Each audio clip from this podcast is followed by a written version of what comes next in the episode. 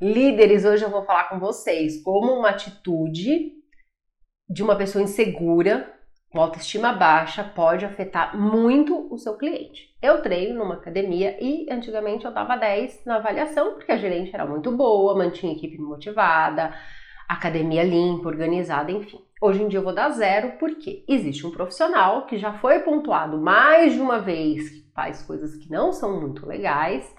E o que, que a gerente fez?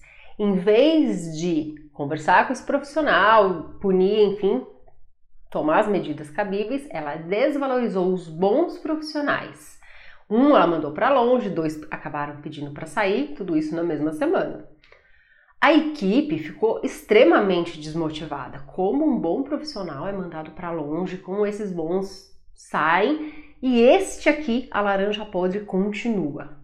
Então, além de afetar o cliente, que, claro, como eu reclamamos no saque, é, desmotivou toda a equipe. Então, qual é a reflexão?